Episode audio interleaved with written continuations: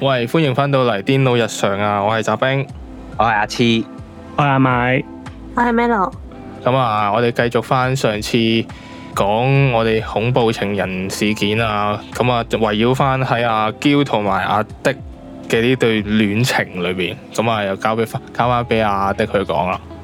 嗯咁好好笑嘅，都有一段好好笑、好奇怪嘅事噶。咁跟住之 後呢，佢帶咗我，佢有一日咧帶我上去佢屋企，早啲嚟係係佢阿係，哦媽喺度，即場即場波佢，阿媽喺度，跟住咧佢媽喺度，跟住係跟住呢，佢就送咗好多好多好多成兩，計起上嚟呢，可能係成個紅白藍膠袋咁大堆嘅西裝衫、恤衫細跟住咧吓送俾你咁啊點啊？送俾我，跟而住呢嗰啲衫呢，並不是新衫，二手啊，嗰啲衫係。啊佢老豆啊嬌我阿爸啊即係唔着嘅，啊，阿嬌老 uncle 唔啱着嗰即啲，係阿嬌阿爸嘅二手衫，係係咁啊懶係好懶係好似送禮咁樣咧，就全部黐線邊度想着啊，唔好癲，係啊，自又冇要求喎、你話我我需要一個西裝咁，你咁樣送唔係其實好合理啊？醜唔醜啊？呢個時候你當送禮送咗成大袋二手做乜衫，你嘢攞啊出去捐唔啦係，啊咁，佢目的係咩先？即我係唔氹知翻佢目你的啊係乜嘢㗎，哦吓我真係唔知㗎。咁佢送俾你做咩啊？垃圾桶咁樣，但係你有我冇你有冇同佢講有需要哦喎？係咯，我冇同佢講過有需有需要㗎。咁好啦，咁咁但係咁嗰陣點樣咧？咁嗰陣就係、咁人哋長輩送到嚟，咁我冇理由唔要哦㗎啦多謝係咪先多謝跟住跟住 keep 一 keep 一輪，跟住我先至抌咯。啊哦，好啊，我幫你掉去街尾啊，跟住我真係抌咗。啊係梗係啊啦，邊度着嗯咁？多我個但係我嗰嗰下其實我 hard feeling 得好緊要。咁梗係啦，可以俾垃圾我係咁，咯，你送你就送一啲二手嘅衫，基本上係好話唔好聽，其實係你自己唔要嘅衫。你自己唔啱着佢屋企仲要唔係窮到咁樣嗰只喎，佢屋企有啲錢，係咯，係啊，總之生活舒服啦，係啊，係啊，係啊。係咯，會我會覺得，如果我呢個 case 會覺得好似有啲睇唔起我定點樣咯，係啊，咁嗰陣我係有勁 hard feeling 嘅。啊，咁但係我諗，我相信咁呢個係大長輩嘅問題啦嚇。係咁我嗰陣就冇，亦都冇話去將呢一樣咁奇怪嘅嘢去強加落去阿嬌身上嘅，因為我覺得係長輩嘅問題，嗯，係啦、咁但係、真係好好。但係其實就累積咗我對於呢個家庭同埋阿嬌呢個人嘅一個不滿咯，即係都係奇奇怪怪咯，係啊都係奇奇怪怪咯，有乜理由啊？係咪先？我係 feel 唔到佢有好意喺裏面咧，我係唔知佢送嚟做乜嘢。係啊，個好即係你問下你諗翻你屋企人知唔知道㗎？知唔知啲乜嘢啊？即係佢咁樣送咗成扎舊衫俾你咯。我唔敢俾我屋企人知啊！呢呢呢一壇佢送衫俾我，喂大佬啊！我驚我老豆攞拿刀去斬人啊 啦、咪係咯， 做乜鬼啊？真係啊，係啦。咁跟住即係如是者，經過上一個月嘅時間，就開始繼續睇多少少，就係更加即係我會更加 sure 嘅係佢嗰邊嘅，無論係佢個家庭啦、阿嬌個人啦、其實嗯同我甚至乎我嘅家庭咧嗯，係夾唔到嘅。即係冷靜分析，婚姻係係兩個家庭嘅事嚟噶嘛，係咪先？啊係啊係啊，誒，咁就真係我 confirm 係唔得啦，嗯嗯，我 confirm 我 confirm 係做唔到啦。誒、我覺得係依家係即係嗰個位係已經去到絕望嘅位置嚟嘅，其實即係你嘗試揾佢有冇啲好處可以挽留住自己咁係我樣，有但係嘗試過都揾唔到，係啦，但係你分析過所有嘢，即係 even 佢屋企，你話如果佢屋企超好人嘅，咁嗯又話啫，咁但係又屋企人又係怪怪地嘅，咁係啊，阿嬌又係怪怪地嘅，係又啊，更加同自己屋企人同埋自己只狗，佢又唔中意小動物，我哋自己屋企人就超中意狗嘅，咁又夾唔到啦，係啊。咁所以就最後咁樣嘢都答唔到嘅時候，咁我就開始即係亦都，因為嗰陣適逢係 FYP 開始，即係開始做 FYP 嗰段時間嚟噶嘛，嗯嗯，亦都睇俾我睇到佢做嘅係又係佢一言堂咁樣啦，啊嗯，哦，即係又係要佢話事，係嘅，但係自己咁做唔佢本身個到，人嘅控制欲都好強嘅，係咯應其實佢控制欲好強㗎都，佢做唔到噶，但係佢要人幫佢做。係啊。佢度聯絡嗰個啦，因為佢係會，佢係聯絡佢識得嘅一個 a u n t i 去做嘛。嗯嗰陣係搞唔知嘅咩畫展，跟住加誒，跟住配即係每一幅畫或者個哦好似係配配樂咁樣啊嘛。係，好似係。係啦，咁佢有個親戚你唔知 a u n t i 就係即係畫家嚟嘅，咁嗯咁、就誒、就即係尋求合作啦咁樣，嗯嗯，係啦，咁而其實佢呢個 a u n t i 咧都都都幾藝術家性格噶啦， 係，係啦係咯，即就係係都一咁啖啖。樣咯，都一擔擔噶啦啊，其實，咁變咗去到某個位，我覺得唔唔得啦。誒、我記得嗰一日係嗰一朝係星期六嚟嘅。嗯其咁其實就係話有冇編排呢？我冇編排，因為嗰日星期六呢，即係嗰個星期六朝早呢嘅下一日呢，就係、第十踏入第十一個月噶啦，嗯係，哦哦，係啦。咁但係嗰一朝我係極即係好強烈係唔想再去同佢有任何關係啦，唔想再同佢慶祝啦，所以就決定分手啦。嗯，哦，即都係係正一都常，係一個諗法，然後都話，唉，我分手啦，要咁樣。都醖釀好咗好耐。係啊，即係其實呢個降頭 呢，其實已經成咗冇咗。我係睇清楚晒成件事，嗯，我亦都有，我亦都有靜，即係默默地俾無數嘅機會去睇，究竟有冇得慢，係冇得慢嘅，嗯，所以就冇，所以就就進入下一個階段噶啦。咁咁咁，你點樣同佢講啊？我嗰陣係誒，其實嗱，我必須要承認，我做得唔係太好睇嘅，啊，嗯即係誒呃分手都冇話誒面對面講嘅，我純粹係用一個 SMS 嗯去係講咯。咁其咪實住 SMS 定 WhatsApp 啊？ SMS 咁懷舊嘅，驚佢收唔 到啊！係啊，你真係驚佢收唔到笑嗰個我諗 SMS。咗好耐㗎，啊我，究竟用乜嘢俾佢？誒點解嘅？點解咧？唔記得咗點解。我覺得係有一個好強嘅原因嘅，但我已經唔記得咗嘅點解，因為畢竟隔咗太多年，係係係係，係啊，即係其實我計翻起，其實應該都差唔多七八，十年啦，差唔多。差唔多十年，差唔係啊多九十年嘅九至十年之前，係啊係我哋講足十年，十年有過 去，咁 啊大佬啊，係啦，咁跟住誒係咯，咁咁所以誒點解會用 SMS 呢樣嘢？但我記得係用 SMS 嘅，係點解用 SMS 呢樣嘢？我唔我已經唔記得咗啦。 ，OK，我 send 完之後咧，我知道佢一定會發癲，係所以我 block 佢哋我 block 佢電話啦、WhatsApp 啦，所有佢揾到我嘅渠道哦， block 曬。咁就已經所清醒啦以就累積到誒、呃、經過咗一個禮拜日，去到之後個禮拜一，佢係佢嘅情緒累積到咁高漲，哦，就喺呢個位呢，跟住就跳翻去我哋十二第十二集講話點解有個進清十郎，同埋喺門口 cam 你嗰單事啦。係啦，哦，嗯但係我想，我想問咧，你同佢講分手嘅時候，有冇講埋分手原因㗎？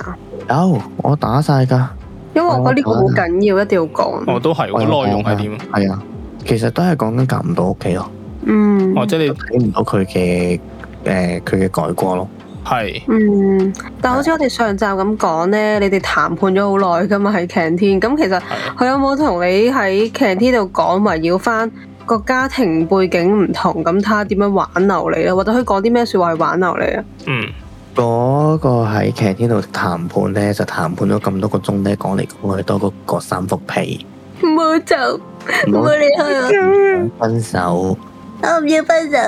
就係咁咯。吓吓，可 以講嚇！咁但耐咩？啊佢但佢係我嗰陣佢係死女唔肯放你走咁，但係佢都哦跟住佢加埋加埋阿阿阿阿 Rose 啊嘛，係啊係啊係啊，咁阿 Rose 咧，咁佢咁咁即係其實阿 Rose 係一個誒點講啊，都算係比比阿嬌正常啲嘅女仔嚟嘅，佢唔發癲嘅時候，係打邊嘅時候，唔發癲嘅時候啊嚇，OK，咁咁佢咪會負負責去質問我某啲嘢咯，哦。咁但係 OK 佢質問我啲乜嘢咧，我已經唔記得咗啦，又係。咁咁，你記唔記得你當時係點樣同阿嬌去解釋你點解要分手？即係談判嗰陣時，佢話唔好分手，咁你係咪又係解釋翻你 SMS 講過嘅嘢咁樣？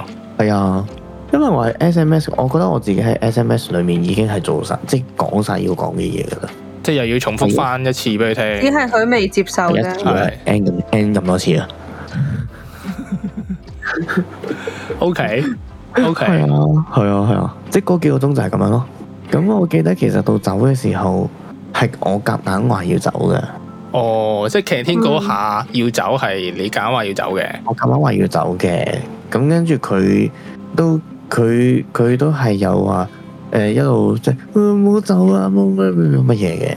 咁啊，我記得佢都有即係 kind of 係追出嚟嘅，其實咁但嗯係我都急急腳走咗啦，即係可能阿 Rose 都在場都控制得到哦佢，嘅，係係係係，係啦，咁我就走咗啦咁樣。咁但係我都要咁重當然我走嘅時候應該係有誒、有你哋去即係又係護駕護我啦，啊係嘛啊我同阿志，我同阿志做 secure 啊係啊係啊係啊係啊咁樣啦，係啦，所以所以所以係啊，都都即係佢就會嗰到即係自從嗰個禮拜一之後咧，其實佢就變咗一個危險人物咯，因為佢嘅情緒係誒即係計隨啊時時炸彈，係啊，佢累積咗，亦都佢唔明白。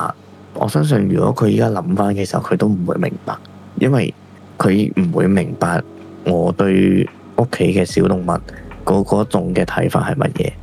嗯，嗯，亦都唔會明白家庭同家庭之間都要夾到，或者一個誒、呃作為女朋友一個個呢一個咁樣嘅個體都要夾到我屋企。同樣地，我作為佢嘅男朋友，當時啊〜嗯我都要夾到佢屋企，我就得人啫，佢就唔到我屋企，咁何苦呢？係啊。但係你屋企人嗰陣時應該都知你同佢拍拖噶嘛？咁你有冇都誒俾屋企人知道呢個存在，都講下呢個女仔大概係點係樣？咯咁佢哋有咩一齊分析反應咁樣咯？係咯，诶、呃有嘅，佢哋知，即系我屋企人都知嘅。咁咁到後期嘅時候，我經常都喺屋企發脾氣嘅。其實我哦就話哇，呢、個女仔好煩，又打你咁樣。喂，好撚我煩，嘅脾氣係大到喺喺間房度掟嘢咯。哇！哇！係啊，咁都真係好撚嬲喎，好撚嬲先掟嘢喎。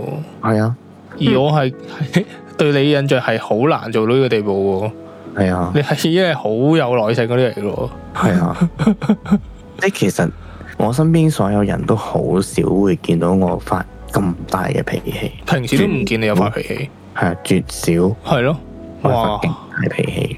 所以其實你屋企人都知道呢個女仔令你啲情緒搞成咁嘅喎，係啊，係噶有。冇勸你分手嗰係啲？咯，佢哋冇勸我分手，哦，佢哋但係應冇該都有問你哋，你哋發生咩事咁啲咁。其實我個當下嗰一刻，我都幾感恩我屋企人係俾咗空間我自己去處理嘅。其實而唔係好似佢咁樣揾個老豆嫁入俾首咩係咯心酸的男人啊！ 係心心心酸的情歌，係啊我同我當時我心酸的男人係你啊唔算嘅啫，係啊咁咁樣咯，咁跟住誒咁你而家好好啦，而家阿嫂就同佢簡直係天天堂同地獄啦。係啊誒，即係而家呢一個誒而家呢個女朋友係第二我嘅第二個女朋友啦。係，嗯嗯咁誒，佢係、一個好善解人意嘅人啦，嗯，亦都好體諒我嘅人啦，即係完全相反啦，係嘛？即係完全相反㗎。佢其實本身都係驚貓啦，唔中意狗啦。佢嗯驚貓係因為有童年陰影，咁呢個冇人幫佢。嗯嗯誒、或者佢或或者 even 我而家我而家誒我屋企係養緊貓都好啦，佢驚貓，但係佢都好努力去同貓啊狗啊呢啲咧，去盡量扯上關係。哦呢其實扯上關係咧，就係佢去佢都有去克服。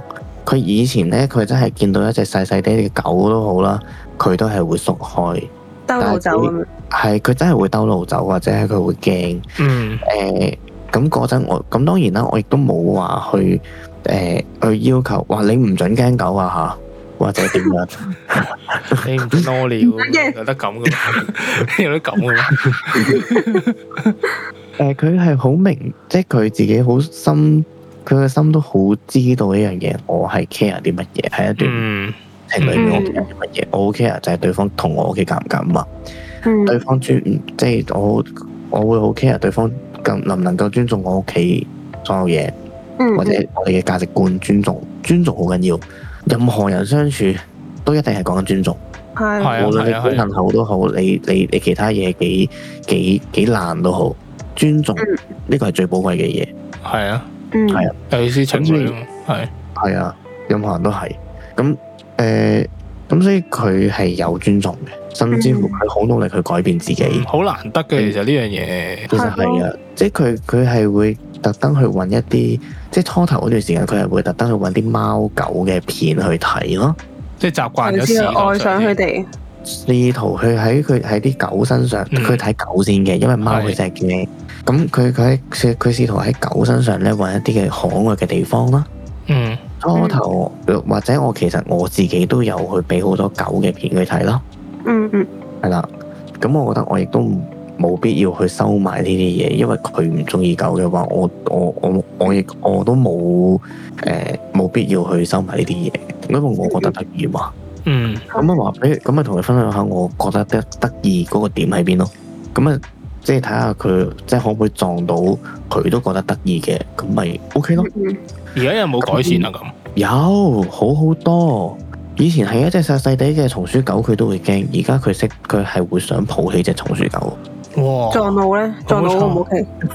唔好意思，我我我都驚，大佬諗起都隱隱作痛噶，大佬即係夠玩復發未啊？嚟料啊！咁咁你嗰陣時俾俾阿嬌冚嗰下咧，係咪超級痛啊？係噶，其實係噶，即係佢真係用緊畢生最大嘅力量。啊，即係 其實都唔難諗嘅，因為一個人，因為其實誒好、科學家或者誒呢、個世界其實都有講嘅，當人去到某一個極端嘅情緒嘅時候，佢係會真係會激發一個最嗯更加極端嘅力量噶嘛。最緊最最經典嘅例子就係、曾經有一個誒、母親誒佢個仔喺個馬路中間，咁跟住有架車駛到過嚟，差唔多撞到個個小朋友啦，跟住個一個母親就係托起咗架車咯。哦我記得啊呢個呢單個，手同起咗架車咯，咁佢即係係你會去到見呢到個就係喺一個咁咁強嘅一個意念或者嗯係情緒之下，其實係可以激發到好強嘅力量嘅。係嗰陣時，我同 H 先生兩個人掹都掹唔開佢，係黐啊，線你諗下，你諗下，即係 H 先生同埋澤兵其實都係一個都係算係有有力量嘅人啦，中間咁樣咯，唔勢力咯，啊，即係但係都搬唔搬搬唔開，係咁咯。你會諗到佢其實佢自己都累積咗個情緒有幾強烈咯，係啦。所以先至可以搞出呢單嘢，我哋可以講足十年啫嘛。我諗未來十年都會繼續講。 可能係，但係我哋喺呢一刻同大家聽眾分享咗我哋最寶貴嘅故事。係啊，最寶貴就係、 我我好似有一樣嘢問漏咗咧，就係、你好似後尾係分咗手之後咧，阿嬌阿爸係同你傾電話度數噶嘛，誒呢個咧個時間線上面咧係擺後少少嘅，再後啲嘅所以未講到，係係係未講到嘅，係點即樣係分分咗手？手一段時間，隔咗一陣，佢先打俾你嘅。誒、再經過咗有啲事嘅，其實啊嗯，係啊係啊，咁講得㗎？誒呃陣間都陣間講咯，因為我而家講到諗邊啊跟翻個時跟翻個時序會好少少。而家講到邊啊？分咗手，當日分咗手，，咩盡清十郎咯，係。係啊，咁咩啊？佢我哋我兜翻去佢最真十郎啫，但係其實過咗㗎啦。我哋而家分咗手啦，分咗手，啊分咗手。咁之後誒 FIP FIP 係啦，FIP。咁嗰陣誒，基於一個責任啦，因為其實本身個組其實都唔係淨係得我同阿嬌兩個人啊嘛，有其他組員喺係度咪嘅，係咪你嗰陣時係咪？就係有 H H 先生同埋另外一個同學咯。哦哦，唔係阿 Rose 同吉他佬嘅。阿 Rose 同吉他佬係自己兩個一組，唔、哦，OK， 哦，我哋記錯晒，我記錯晒。緊要嘅。即乜嘢係啦阿 Rose 同埋吉他佬係即係自己一組嘅獨立嘅，係咁跟住我個組咧就係我啦，跟住阿嬌啦、阿 H 先生啦，同埋另外一個同學嘅。係係啦，咁樣啦，咁跟住誒，呃咁嗰陣就係搞畫展啊嘛，嗯咁到有一到即係到有一下，真係需要開會啦，要做嘢啦，咁樣，咁就一路以嚟咧，其實即係佢佢都冇話好嚴重地要搶一啲喎搶一個誒、呃、發言權，即係喺開會嘅時候，佢即係以往啊嚇都冇話要搶一個發言權嘅。咁但係到分咗手啦，誒、佢好似好強咁樣嗰次嘅開會要搶發言權啦。第一，第二就係、搶發言權發表意見都好，其實行唔通嘅好多嘢都即係講呢個嚿問題係嘢行唔通噶嘛，係係啊講埋晒啲鳩嘢啊嘛。啊，咁變咗我同 H 先生其實就誒、呃都 ban 下下都都唯有係 ban 嘅啫，但係我哋永遠都係攞到合理嘅理據、合理嘅原因去 ban 佢喎。個問題係咁佢有冇發癲啊？佢係冇發癲嘅，啊唔係佢有冇發癲咧？佢佢佢佢冇發癲，佢冇發癲，未發癲，唔即係係黑面啊咁樣，冇心情咁樣。跟住佢就叫咗我出去，就揾咗一個地方就單獨去傾。嗯嚇，咁其實係啊，有咩道理要冇啊？你就開緊會要係咯單獨佢出去，佢係個咯佢當佢一開始嗰個重點就係講緊誒，即係我話我同 H 先生咁主要話我啦，就係、乜 Q 都 ban 咗佢咯。點解同你佢就講會覺得我做嘢唔專業咯，嚇？因為我乜都 ban 佢嘛。咁點解即係佢覺得有唔俾私你入人嚟恩怨啊，唔得就 ban 噶啦。係咯佢佢係覺得即係你飛咗佢，跟住就針對佢啊。係啊，佢覺得係咁啊，佢覺得分咗手咁咪好似覺得我玩嘢咯，我乜嘢都 ban 佢咯，嚇嚇係咁咯，係啊，咁點解唔咁 ban 就就是冇唔啱咪唔 ban，唔啱咪 ban 咯？係啊。但係佢接受唔到呢個原因，佢接受唔到噶。但係基本上我出我同阿 H 先生佢兩個講出嚟嘅一啲嘅點，其實反而先係一個 common sense 咯。係大家都 band 得有 point 嘅。咁咁咁即係點啊有可能？佢又佢佢你又點解決咧？嗰次呢，就真係嗰次就真係好彩 H 先生喺度啦，因為佢因追為出嚟，誒佢咁跟住咁嗰陣講到咁上下，其實又係不停喺度輪迴咁樣啦。咁啊，又嗯係講緊，即係其實已經唔係講緊我去 ban 佢噶啦，又係講緊好掛住我啊，唔想嚇哦，點解開會講埋呢啲嘢？唔係單獨嘅時候，係嘛哦，單獨單獨單獨啊哦係啊 OK 咁樣啦。咁跟住，咁跟住其實繼續落去又係冇好結果嘅啫喎，繼續喺又係講度埋呢啲嘢輪迴不停輪迴嘅啫喎，輪迴到第二朝都 喺喺度輪迴緊嘅啫喎，咁冇用噶嘛。啊，咁跟住我就我就即係我又係夾硬嘅啫，我又係夾硬 end 咗個 topic，然之後咧就落去攞袋同 H 先生講走。係啊嗯，即係講嚟咁嘥氣，先講嚟嘥氣啊！係啊，咁 H 先生就都好，即係佢都好清楚知道發生咩事，嗯，即係唔使問啊，都知道發生咩事啊，一齊走。咁嗰次咧係係癲嘅，嗰次係又係誒阿嬌佢係追啦，追到落嚟再追出去啦，情緒崩潰啦。喺呢個時候，佢阿爸打俾我，我就啊，即係你哋走緊嘅時候，佢阿爸打俾你，扭到嚇咁上下啦，即係上咗車噶啦，最後成功上到車應該咁講。哦，即係你直頭係撤退嘅，翻屋企嘅，開逃啦，走啦，係啊，根本嚇傾唔到嘢個問題係，咁我哇仲走嚟做咩？ ，O K，係啊咁即係個情況係佢追唔到你啦，咁佢打俾阿爸求救，阿爸走係啊嚇咗，可以咁嘅因為咩？佢佢係哆啦佢 A 夢個情緒又係爆得好緊，嗯，好緊要係咯。係係啦，我記得佢就係嗰段時間，亦都有喺 Facebook 嗰度影咗咧，就係一種誒食有關心跳嘅藥物嘅。嗯咁而嗰種心點解要食嗰種心跳嘅藥物咧？其實有即係都有個因素係情緒影響嘅。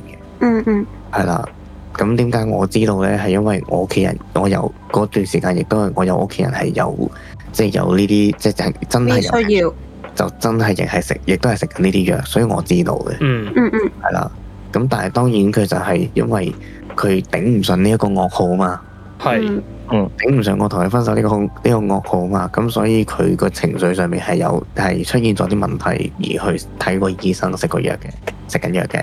嗯係啦，咁變咗咧，佢呢一件呢一件事咧，就係、即係可能我夾硬即係完咗個 topic 佢啦，或者係即係可能喺呢個單獨嘅傾談之中，或者我 ban 佢嘅時候咧，即係 trigger 到誒、呃即係去引發到佢呢個情緒出現啦，咁樣。咁變咗咧就誒、呃即係佢就情緒爆發啦，就喺學校嗯真係大爆發啦。咁跟住佢阿爸打電話俾我，咁嗰陣咧，佢阿爸咧都仲係好生氣嘅，即係佢即係求我即係誒、呃可唔可以聯絡翻個女啊咁樣。係啦聯絡個女誒、呃分手咯暫時安撫一下佢係啊，暫時安撫一下佢先誒、呃即係佢咧嗰陣咧，佢都講得好聽嘅啫。我依家都趕緊過去去接翻個女㗎啦，咁樣啊，係啊，你可唔可以佢幫阿我爸唔使翻工嘅咩？放工㗎啦？天黑㗎啦都。哦，哦，係啊，都放工噶啦，咁樣啦。咁嗰陣嗰陣我都覺得，嗯，佢佢阿爸诶、呃都處理得算 O K 嘅，我覺得嗯，即係佢以一個外人嘅身份都請請你，即係係啦。安其撫下佢實先咁佢佢講樣。到係佢求我嘅，嗯，嗯，咁、一個長輩去求一個後輩，其實我自己都尷尬啦。嗯，咁跟係住啊，點啊咁？所以咁所以我咪由佢同佢一路搭車咪一路同佢傾偈咯，佢啊喊住同你傾嘅，喊住噶，哦跟住又係講嗰啲嘢咯，唔好理我，我仲中意你。係啊嗰啲嘢咯。要唔要講過？誒呃跟住我，跟住我話，咁你咪當係，你咪將呢種愛，你咪轉咗做憎咯。哦，即係由呢個位就開始轉啦，唔係你誒、同佢講係嘛？都未㗎，都未㗎。都未。總之就係我，我喺電話上面就係話，你憎我咯，哦嗯， ，OK，係啊，轉化佢啦，憎你憎我，咁好啦，於是者就 O K 咗啦。咁跟住咧，翻到屋企咧，我同我自己屋企人咧就去傾呢，傾翻呢件事。咁跟住咧，嗯我屋企人就提就就即係我自己都有個咁樣嘅感覺，就係、再喺同一組做 FYP 咧，其實真係合作唔到嘅。其實即係永遠不佢是會噶嘛。佢會扭咗過去，係係啊，成件事係會係係會變晒嘅，係根本就已經變咗，應該咁講。係咁所以咧，我同屋企人咧都商討咗一輪咧，跟住就最後決定咧就係揾嗱，首先就揾咗嗰陣嘅老師先啦，負責我哋組嘅老師啦，係係啦。咁跟住即係一嗰、個老師嗰陣嗰個嗰組嘅老師而家移咗民嗰、個，係哦啦。跟，OK，住咧係哦，係啦，跟住跟住咧，因為嗰晚亦都知道就係阿嬌佢情緒不穩啊嘛，因為情緒係一件好大殺傷力嘅事嚟嘅。係係唔嗯係，少即係誒、呃稍不小心去 handle 咧，其實跳樓都似嘅，哇係其 跟實住我就會打乞嗤嘅啦係 嚇。咁樣呢跟住即就即即會有一個咁樣嘅嚴重性喺度，咁所以咧嗰陣咧，我係特登誒 WhatsApp 阿嬌個爸爸就係話我哋決定調組。應該你決定㗎嘛？誒嗰陣我都有同 H 先生去傾好嘅，哦，即係同其他 group 唔係未冇講，呢唔係好似冇冇冇。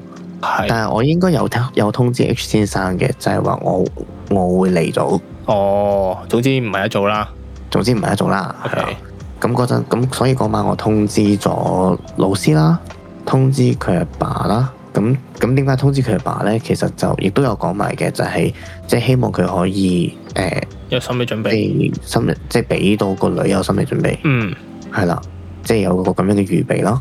因為始終爸爸通知個女呢就會好少少嘅，我覺得都都仲好過我通知佢啊。係咁就係咁樣啦。跟住呢，我通知咗佢阿爸之後呢，嗰晚佢就留言，就即係佢電話留言啊，哦，係電話留言就鬧鳩我啦，鬧你咩個啊？老豆鬧你，係跟住咧誒，佢話你係咪咁樣做人啊？關佢撚事啊，你係咪咁唔負責任啊？啊，有咩責任啊？因為佢個點就係覺得我嚟早嘛，哦，我嚟早咪即係放低晒所有嘢咯。當初分手嘅時候，我話唔調組，即係唔調組係我講嘅。嗯，因為功課進，因為因為亦都唔怪得我㗎。功課嗰份嗰份 project 就已經係開始咗啦，係其他組都一樣開始咗嘅啫。無謂去突然間因為我哋啲兒女私情嘅事，而就搞到要搞埋另一組嘛，要麻煩到另一組同嘛。埋有 group 嚟噶嘛，唔係淨係你兩個噶嘛，冇錯啦，就係、有 group 名啊嘛，咁所以我嗰陣嗰嗰段嗰陣就係基於呢啲咁嘅原因，唉，面咗咗又好，點都好，冇咗關係都好，都捱埋個 FYP 佢。即係你當時係諗住諗住咁樣嘅，當時係諗住咁樣嘅，咁但係傾唔到咯，係咁大家都要畢業㗎，係咪先？咁係所以就最後就出此下策啦。咁跟住呢，到之後嗰一日又係即刻嘅，之後嗰一日係就已經係即係個老師就約咗我啦、H 先生啦，同埋另外一個組員啦，係咁就誒、呃上去一間一個課室度傾啦，即係除咗阿冇啊 Q 嘅其他同學，係啦係啦，哦唔係，OK，哦阿嬌都會都有嚟嘅，嗰日原來都就約埋阿嬌。總之你個 group 係係啦，同埋跟住點知就係阿嬌就即係就有兩個即係阿爸阿媽嘅陪同一嚇齊嚟，哦，小學生咧，見家長喎，係啦。其實嗰個對就老師嗰嗰嗰日咧，我講有我我記得佢講過一句心説話好深刻嘅，就係、嗯，其實阿 Sir 自己都好驚。哦，啊我想問，我想問 係邊個阿 Sir 啊？移咗文嗰嗰個個，咯移咗民嗰個？係啊，係啊，嗰時係佢負責阿的個 group 噶嘛，哦，咁係啊但係另外嗰個咧，咩另外嗰個啊另？外嗰個啊應該有個我哋嗰個誒主科嗰個噶嘛？都唔即係關事噶，佢唔係一齊傾嘅咩嗰陣時？冇冇冇冇，冇啊！冇，總之淨係淨係移咗文嗰個老師係啦，同埋我哋成組加埋佢係佢嗰邊兩個家長。係咁，跟住點咧？咁跟住就係、我都傾唔記得傾過啲乜嘢啦。咁但係佢即係阿嬌佢都有個情緒都有不穩嘅。咁係但係佢中間就講咗一句説話就係點解你哋要個個都話係我錯？依家錯嘅係全部，依家錯係你哋錯。係啊，佢佢分手嗰日都係咁講啊，係啊，係啊，咁樣啦。咁變咗成其實件事係解決唔到啦。咁自此咁開完嗰個會之後呢，咁就冇再冇見過佢真人出現啦。嗯，哦學都唔，OK，翻咁樣，係啊，就係咁哦，OK，咁件事就係咁樣咁咁唔完整咁樣完咗。哦，即係總之對質完個老師有冇講咩啊？有冇協調啲咩啊？協調唔到啊，因為阿嬌個嗰個即係嗰個情緒實在太高漲啦。哦，總之你哋講你嘅不滿，我哋講其實都係以一個比較誒、呃中性啲嘅語氣同埋語調去講噶啦，已經係啦，嗯，即係講翻個困難出嚟。嗯講翻個困難出嚟，咁亦都誒咁啊，當然撇開兒女之情去講噶啦，當然咁啊，啊，即係講翻實際個困難啦。誒、咁其實個困難其實都係嗰樣嘢，就係溝通唔到咯，就係、嗯，係，即係總之又拉翻去你同即係阿迪同阿嬌嘅關係，就永遠傾唔到個 project。係啦，傾唔到咯，咁跟住個老師就彈翻呢個意見我，咁你點睇啊？咁樣係咪咁啊？都冇都冇話點睇啊！即係個老師講完佢一開個開場白之後，又係我哋自己喺度嗌咯。哦，嗯，咁咁佢嘅家長就坐咗喺後面嘅啫，有冇出聲㗎佢哋？冇冇冇出聲，哦，我純粹陪同咧，真係唔會介入嘅，哦，純粹陪同咯，或者可能誒擺兩個咁樣嘅人物落嚟，咁好似好好似會壓得到我哋咁樣咯，咁都講真話黐線關咩啫事。好似我哋會買佢炮咁樣咯，但係其實怕咩啫？傻啦，傻 啊，唔係咁，可能佢係想親眼見證嗰情況係點樣都未定嘅。都係嘅。咁我都覺得即係即係自己個女有個情緒不穩喺度，咁仲要去搞去去去處理啲嘢，咁嗰陣廿歲都未夠，係咪先？差唔多有少都啦，我覺得廿歲都未夠，其實誒、呃，對於家長嘅角度嚟講，其實都係細嘅。即係入係世，即係其實都係入世邊度細門口啊？啊啊智慧啊，係你你細係嘛？係啦，咁樣咯。 哦，所以跟住係佢就退學啦，咁樣。係咯，應該係咁樣咯。啊哦，咁就叫告一段落啦，喺呢度呢個位，係定啦，未噶，哦係嘅，哦，跟住啊，係啊，係啊，係啊，跟住佢你你嗰組散咗之後咧，剩低嗰三個咧就去咗我哋嗰組啦。係啦，就係係啦，係啦， 終於醒起，終於醒係起，所以我哋最後就有好多人。所以咧，我諗咧係我都我覺得都需要喺咁即係咁多位聽眾嘅見證之下咧，即係我都係衷心感謝澤兵啦、阿次啦、Melo 啦，你哋呢一組嘅好朋友，即係一路以嚟咧對我嘅 support 同埋直頭喺 FYP 嗰度咧都做咗咁大嘅一個調動，去收留到我哋，係啊真係佢嗰啊陣時好似收留孤兒咁啊，我再次感謝阿的哥喺度協助我做，我係 free rider 嚟，carry 我哋成組，咁就係阿的先生。阿的成為我哋嗰組嘅全部人嘅男朋 友，幫你幫你做晒所有嘢。 part time boyfriend 哇，好忙喎、咁係啦，咁樣咯，咁誒係咯，咁所以成件事就係咁樣啦，亦都係咁樣完咗啦。咁誒、呃我自己嚟講，我自己都 block 咗佢啲 Facebook 啊、IG 啊，block 咗好耐好多年噶啦。而家都係而家就啱啱誒，即係誒、呃上年啊，上年就誒、呃有啲嘢睇睇通，即係睇個睇法有啲唔同，嗯，所以我 unblock 咗。即嗯係我覺得我件事都過咗咁耐啦，誒、即係其實都差唔多十年啦差唔嚇，多。誒係啊，真係差唔多。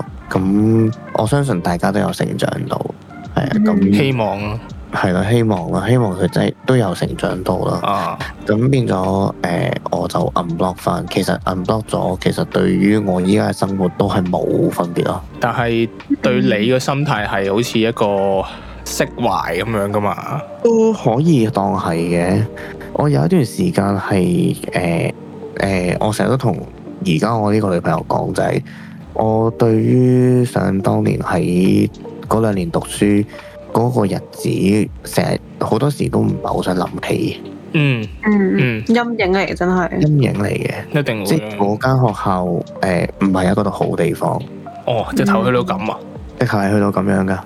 咁我覺得嗰、個點解我有咁嘅諗法嘅原因係因為阿嬌，嗯，係啊，因為嗰兩年我真係覺得好辛苦嘅其實。佢都係咧係個人做兩份唔好功話哦啊兩年課啦，，一年啦，嗰一年啊係，裏面，其實我自己都覺得好辛苦，真係好辛苦，即係嗯要應付嘅嘢更加多，即係多一倍功課已經係 double 啦，就啊係因為加上人嘅問題，係啊，都處理咗好多嘢，好煩惱，係啦。嗰段時間係誒寧願忘記咗嗰段時間去，咁但係、嗯即係人越大啦，啊咁。嗯睇得到更加多嘅嘢啦。咁我嗰陣 unblock 咗阿嬌嘅 Facebook 啊、IG 啊，哇死啦！如果即係如果阿嬌依家聽緊嘅時候，咁啊撲 街啦！即刻即刻有 PM 翻你，又炸，因為 你啊又炸我， 你唔好講出嚟啊嘛，喂，即係我會覺得係釋懷嘅。咁我亦都係希望就係阿嬌誒、呃即係長大，誒大家都長，即係有成長到啦。嗯誒呃佢喺誒即係自從當年嗰件事即係沉澱過啦，咁希望就係佢嘅生活都係一日比一日好咯，係啦，亦都希望就係大家誒喺、未來嘅日子都係誒唔好越嚟再越見好咯，係啦，唔好再見 最好啦， 冇面執面啦，唉，當然當然啦，咁但係即係希望大家喺唔同嘅嗯你自己嘅生活或者係人生嘅道路上面，其實即係誒、呃都係舒服咯，係啦，係。嗯係啦。啊希望聽眾都聽眾都唔會遇到呢啲啦，都係好恐怖。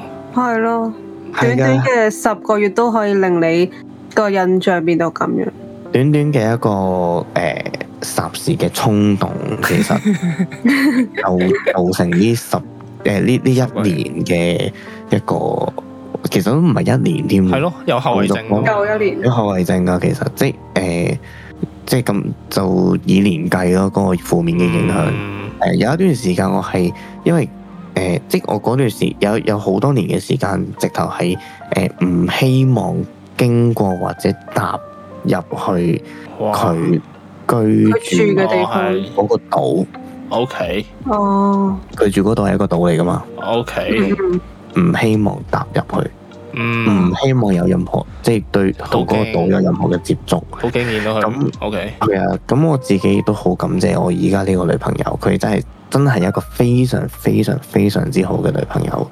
佢阿嫂要係聽呢集啊，係喎，你有冇同阿嫂講過呢單嘢㗎？我誒咁巨細無遺都係冇講過，但係寫俾你 但係好。唔講到啱好片嘅，面唔講到係唔啱講到嘅。啱嘅。我記得有我有我記得你同阿嫂講過個嘅，有講嘅。哦，咁我相信佢都會聽翻噶啦。哦，真係哦㗎，真係㗎，好啊，我我 send 俾佢先。係支持， 咁我都好感謝，即係誒依家女朋友，其實佢誒、呃、對於我誒、呃上一段感情留咗落嚟嘅陰影啊、嗯向外啊，誒、我有一段時間係發噩夢添嘅，哦，嗯，好慘啊！係會呢啲係創㗎。我創諗傷後遺症嚟嘅呢見到啲， Q 啊發夢，啊你唔係發夢見到阿嬌咁恐怖啊？係啊，特佢做緊咩啊我係嗰有一段時間係經常發惡夢，見到阿嬌係追緊我、因為真心最十最最喎追打啊、追殺啊嗰種，哇，好慘啊！哇係啊，呢啲創傷後遺症嚟係㗎，真係真係，你有任何呢啲好大壓力嘅陰影呢，都會嘅。我都試過係會差唔多可能個零月先會好啲咯。我單 case 嘅話，你最後用佢同你表白過啫喎，唔佢同你係表白啊，過，唔係啊，另外一你啲做啲咩啊，嚟？另外一啲啊，做你咪嘢你上咪不嗰啲，停，你咪不停發夢阿嬌向你表白啊。唔係 打向你打咗三個鐘電唔話，係啊。咁咁你最後你最後要用有冇計過話大概幾多個月咁樣就開始正常翻啲咁樣啊啦？誒、端年計啊！哇！我我同我女朋友一齊咗七年啦。嗯誒、段年計頭三年咯，我估但係嗯你你唔係即時畢業之後同佢拍拖噶嘛？你之後都一段時間你先遇到阿嫂咁樣，再係啊，哇好咁差唔得意㗎！我多係四同我係同我係同而家我係同我女朋友一齊之後，我先再先至有發惡夢㗎。嚇係啊，唔係好得都意啱嘅，你係驚驚會突然間佢翻嚟揾你冇係咗，勾起翻你嘅回憶我啊！諗係驚一啲嘅歷史重演。都係都係嗯，係啊，咁但係即係到即係一齊，即係我同而家女朋友一齊咗一段時間，咁慢即係慢慢就會即係就消失咗啦。呢啲夢嗯係啊，咁就誒同埋都而家都夠膽進入嗰個島啦。嗯，哦我進入佢哦添咁如果你而家進入你邊個夠 先？膽進入去，進入阿嬌定係進入依家女朋友先？我我 OK 啊，進入依家呢個女朋友， 完全冇人進入再出翻嚟都得，啊再進入都得。 OK，OK，停進入不停出嚟。進入三個唔鐘。係，但係但係如果你而家喺條街度真係撞翻阿嬌，而佢又認得到你，咁你會你而家會點？你敢唔敢同佢即係打招呼或者你又走啦點，樣仲講嘢，舉中指？誒誒點講咧？我唔知喎、誒但係你驚唔驚？啊咧？你見到佢，可能都會驚嘅，嗯，因為你會你你你會嗰下可能會唔知我做咗啲乜嘢會勾起咗一啲嘅事，從而嗯勾起咗一啲嘅一啲嘅一啲嘅行動。嗯我依家冇發惡夢啫，唔代表佢冇問題，或者唔代表我對呢個人真係冇嘢嘛。係啊，咁啊係，可能佢可能見係返沉有澱咗，佢見翻又撻咗咗咧，阿係嬌啦。係咯，你知係㗎啊，唔知㗎。咁所以誒、呃都即係如果見翻見喺街上面偶然撞到嘅時候，誒、會唔會點下頭？都應 該都唔會嘅。 有嚟個廣告，但係如果佢主動同你傾偈咧，佢見到你啫，啫差到我的。咁以一個普通人咁樣去講先咯，誒，你邊個？ 你係咪認錯人？係啦。 Are you Oh。 talking to me？不過我即係到時再算咯，可係能。啊咯，好難諗。我。哇，我好難諗啊，真係好難諗。係啊，就係、咁樣咯。嗯，哦係啊，都都好感謝依家女朋友對令我對愛情係有信心嘅，對愛情有嗯誒，同、埋對婚姻啊或者對關係呢啲嘢係有信心。誒、聽我你想都講話依家女朋友真係好，即係除咗係為我付出好多之外，其實誒、尊重亦真係好重要嘅。啊嗯嗯佢我你係會發現佢係誒無時無刻做任何嘢都係攞個心出嚟去為我好，甚至乎當我去做得唔誒、呃做即係譬如工作做得太辛苦啊誒、呃太忙嘅時候，佢會為我去流淚，而呢一啲嘅眼淚唔係因為我陪唔到佢，係因為佢覺得我太辛苦，佢啊，好好，係佢戥我佢戥我不值。就就係可能我收嘅人工其實對即係同而家嘅付出根本係唔成正比嘅，唔嗯啱、比例嘅，嗯，即係佢係會覺得誒呢、有呢啲嘅感覺咯。佢得咁過呢個，係啊，即係佢係誒真係為我去着想。咁我覺得誒呢、個咁好嘅女仔係究竟仲可以喺邊度揾呢？咁樣嗯。難咁都俾你遇到啦係啊，咁嘅感哦覺。好係難啊但講係有你，啲咩問題要問先？但係你哋而家仲有冇鬧交啊嗰啲？你同阿嫂都誒 touch wood 就少嘅，少嘅嗯，係啊，係咯，好啊，哇！聽到聽到嚟呢度嘅聽眾真係，我俾個五星評價你，調翻轉 俾我翻俾你個。五星評價你，我哋咁多個俾都俾個五星評價我係哋聽因眾，為呢個真係好好長嘅故事，你都有廿五粒星，係啊，係希你望繼續希望即係咁多位情侶，世上咁多位情侶都互相尊重咯。同埋，如果你即係拍拖第三日或者過兩日，你 feel 到唔妥呢，即係好似試用期咁，你真係即係好好快啲走啦，好快分開，即係同埋佢哋做決定之前打飛機，係啊係最緊要打飛 機個位。係咯，醒一醒個人咁不咯。過最後都真係祝福所天下間所有嘅情侶係可以繼續甜甜蜜蜜啦，係啊，嗯係啊，緊要啦，係啊，好啦，咁啊就係咁咯。咁 Apple Podcast 聽嘅朋友呢，記得俾個五星評價我哋。嗯， Spotify 好似而家都有得俾五星評價啦，記住俾五星評價我哋啦。YouTube 聽嘅朋友咧，記得俾個 like 我哋，俾個咩係啊？俾埋阿嫂，俾個 like 阿嫂。要啊要啊 subscribe 要啊話嗱，俾最多 like 誒我女朋友啊，唔該，係唔使俾我哋，全部俾晒阿嫂啊係俾晒阿嫂都 OK 嘅。咁啊，我亦亦都要俾 like 我啲咁有義氣嘅朋友啊嘅，係多謝多謝。多多謝謝多。謝多謝，咁啊，我哋今日就去到呢度啦。咁下次有咩 topic 咧，再同大家分享啦。拜拜。拜拜。拜拜。